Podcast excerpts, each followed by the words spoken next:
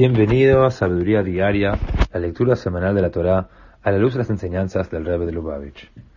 En la sexta lía, la sexta lectura de la parashá de Shlach, leemos como la próxima ley que Dios le enseñó al pueblo judío fue el requerimiento de separar una porción de sus masas y dársela a los sacerdotes.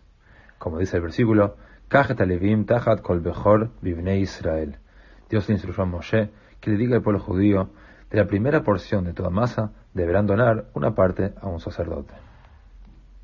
El Rebbe nos enseña en el Kutesijo, tomo 2, que la Torá le otorgó los privilegios y responsabilidades de los sacerdotes solo a los descendientes de Aarón.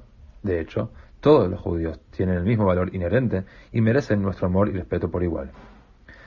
Pero cuando se trata de la cuestión de quién puede ser una autoridad religiosa, tanto sea un sacerdote o un rabino, debemos darnos cuenta que Dios ha determinado quién puede y quién no puede asumir esos cargos. Así como los sacerdotes solo pueden ser descendientes de Aarón, los rabinos y maestros solo pueden ser personas que han alcanzado el nivel necesario de conocimientos, son verdaderamente temerosos de Dios, observan todos los dictados de la Torah y han absorbido las tradiciones transmitidas a lo largo de las generaciones.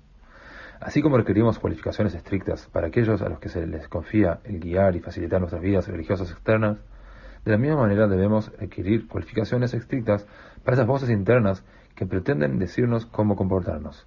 Debemos cuestionar constantemente a nuestras voces internas para estar seguros que estamos siendo guiados solo por motivos puros y positivos. Shabbat Shalom.